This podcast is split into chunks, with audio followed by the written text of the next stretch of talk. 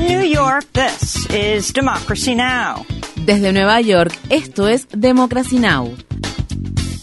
Democracy Now! es un noticiero internacional de radio y televisión que se transmite desde Estados Unidos a través de Internet en democracynow.org.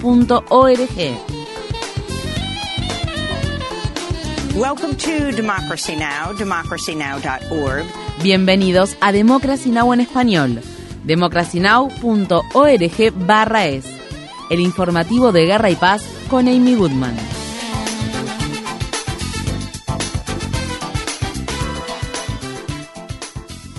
Un alto funcionario ucraniano advierte que las Fuerzas Armadas rusas se están preparando para librar la más dura de las batallas en la estratégica región sureña de Kherson, al tiempo que las Fuerzas Armadas ucranianas continúan su avance en los territorios ocupados. Miles de residentes siguen evacuando la región. El martes, el presidente de Estados Unidos, Joe Biden, advirtió a Rusia contra el uso de armas nucleares o radiactivas en Ucrania tras la acusación sin fundamento por parte de Moscú de que los ucranianos estarían planeando usar una bomba sucia. Estados Unidos, junto con Kiev y sus aliados europeos, han rechazado la acusación de Rusia.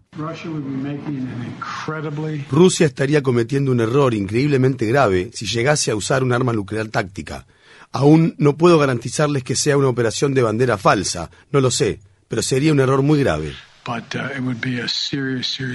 La Casa Blanca dijo el martes que no tiene pruebas de que Rusia se esté preparando para usar tales armas. Mientras tanto, el operador de energía nuclear de Ucrania dijo que las Fuerzas Armadas rusas que ocupan la central nuclear de Zaporilla podrían estar preparando un acto terrorista con los materiales nucleares y desechos radiactivos que se encuentran almacenados. El bloque progresista del Congreso de Estados Unidos retiró la solicitud que le había hecho a la Casa Blanca a través de una carta, la cual había enviado solo un un día antes, instando al gobierno de Biden a entablar negociaciones directas con Rusia para un alto el fuego en Ucrania. La carta, que fue firmada por 30 legisladores liberales, provocó una rápida reacción entre varios funcionarios demócratas por socavar el apoyo a Ucrania y revelar divisiones dentro del Partido Demócrata sobre la guerra en vísperas de las elecciones de mitad de mandato que se celebran en noviembre, al tiempo que algunos republicanos cuestionan cuánto debería Estados Unidos enviar a Ucrania. La presidenta del bloque progresista del Congreso Pramila Jayapal dijo en un comunicado el martes. La carta se redactó hace varios meses, pero desafortunadamente fue publicada por el personal sin haber sido revisada. La carta se ha combinado con la oposición del Partido Republicano al apoyo a la justa defensa de la soberanía nacional de los ucranianos. Como tal, en este momento la carta es una distracción. Un tribunal ruso rechazó el martes un recurso de apelación de la superestrella de la Liga Femenina de Básquetbol de Estados Unidos, Britney Greiner, lo que ratifica su sentencia de nueve años de prisión por cargos de tráfico de drogas. Greiner fue arrestada en un aeropuerto de Moscú en febrero cuando las autoridades aduaneras rusas encontraron una pequeña cantidad de aceite de cannabis en su equipaje. El fallo aumenta la presión sobre el gobierno de Biden para negociar la liberación de Greiner. Según la cadena de noticias CNN, el equipo legal que representa a Greiner dice que un intercambio de prisioneros sea probablemente su mejor oportunidad.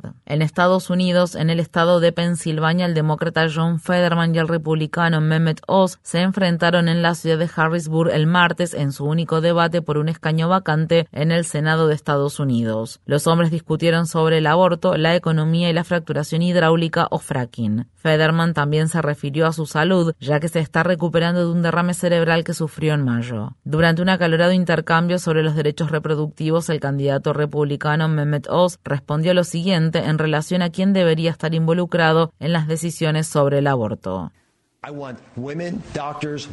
Quiero que mujeres, médicos y líderes políticos locales dejen que la democracia, que siempre ha permitido que nuestro país prospere, ofrezca las mejores ideas, de tal manera que los estados puedan decidir por sí solos.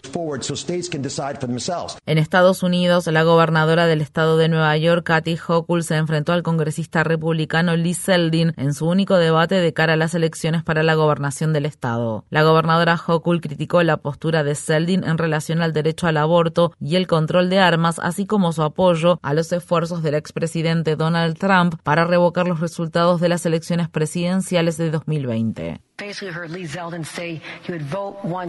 Básicamente, escucharon a Lee Zeldin decir que volvería a votar para revocar los resultados de una elección presidencial.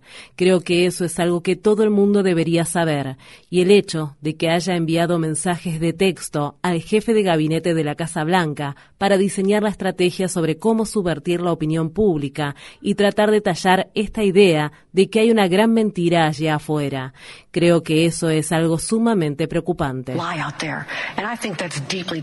Previo al debate del martes, un grupo de activistas contra el cambio climático cortaron el tránsito en la avenida Park Avenue de la ciudad de Nueva York, al tiempo que pedían a la gobernadora Hochul que imponga impuestos a los ricos y apruebe un New Deal ecológico. La policía arrestó a algunos de los activistas que protestaban frente a la sede de la empresa de inversiones BlackRock. En Washington, D.C., activistas de la Organización en Defensa de la Justicia Ambiental, Rise and James, realizaron una procesión fúnebre para conmemorar a quienes perdieron la vida a causa del cáncer y otras enfermedades que han estado asolando a los residentes del condado de St. James en el estado de Luisiana, lugar que se conoce como Corredor del Cáncer. El área, cuya población es mayoritariamente negra, ha sido considerada como la llamada zona de sacrificio y cuenta con unas 200 plantas petroquímicas en un tramo de unos 128 kilómetros que se extienden a lo largo del río Mississippi. Estas fueron las palabras expresadas por la activista ambiental ganadora del premio Goldman, Sharon Levine, cuando habló frente a la Casa Blanca ayer.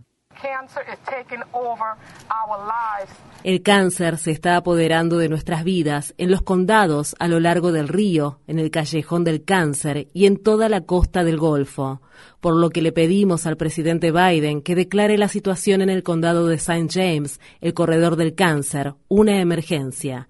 Si no declara este lugar como una emergencia, nos vamos a morir. Ya nos estamos muriendo.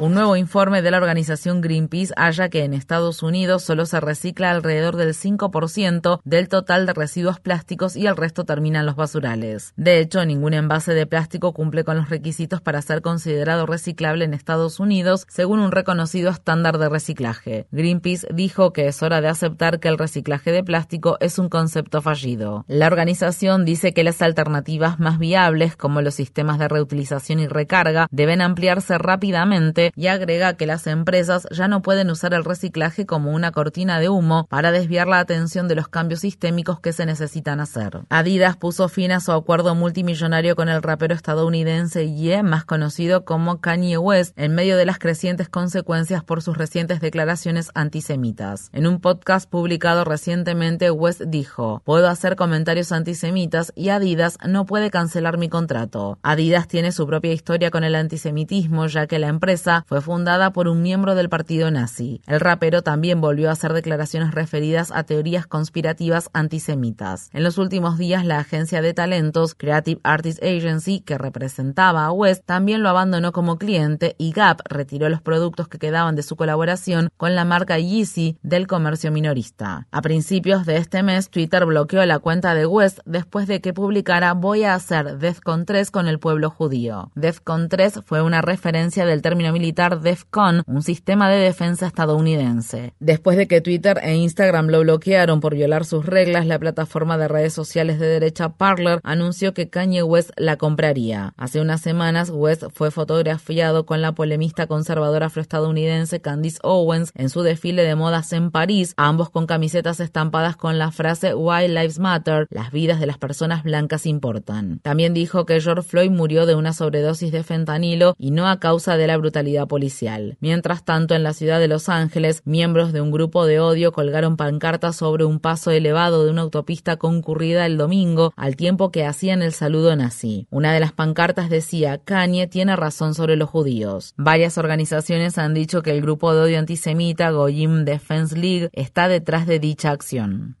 En Birmania, el número de muertos por el ataque aéreo militar que se perpetró en el estado norteño de Kachin el domingo ascendió a 80. Además, unas 100 personas resultaron heridas en el bombardeo. El ataque del domingo por la noche se produjo cuando cientos de personas se habían congregado para asistir a un concierto en el que se celebraba la fundación de la Organización para la Independencia de Kachin. Probablemente este sea el ataque aéreo más mortífero que haya llevado a cabo el régimen militar de Birmania desde que tomó el poder poder en un golpe de Estado en febrero de 2021. Los activistas en defensa de los derechos humanos han acusado a la Junta Militar birmana de crímenes de guerra y han pedido a la comunidad internacional que prohíba la venta de armas y combustible para aviones a Birmania. En Irán, los estudiantes universitarios de Teherán y de todo el país continúan desafiando las medidas de seguridad reforzadas y la sangrienta represión gubernamental contra las protestas desatadas tras la muerte de Masa Amini, una mujer kurda de 22 años que murió en septiembre mientras estaba bajo la custodia de la llamada Policía de la Moral iraní. Los estudiantes se rehusaron a volver a las aulas después de que las autoridades iraníes alegaran que un estudiante universitario había muerto por suicidio en Teherán. Las autoridades han sido acusadas en reiteradas ocasiones de encubrir la muerte a manos de las fuerzas de seguridad iraníes de estudiantes que participaban en las protestas. El martes se llevaron a cabo manifestaciones encabezadas por estudiantes en varias universidades de Teherán en la víspera de las ceremonias previstas para conmemorar los 40 días desde la muerte de Masa Amini, lo que marca el fin del periodo de luto tradicional en Irán. Dolientes y manifestantes se reunieron este miércoles frente a su tumba, que se encuentra en el cementerio de su ciudad natal de Saqqez, para conmemorar el sombrío aniversario. Los manifestantes gritaron mujer, vida, libertad y muerte al dictador. Según se informa, las fuerzas de seguridad iraníes habían amenazado a la familia de Amini si realizaban una ceremonia diciendo que deberían preocuparse por la vida de su hijo.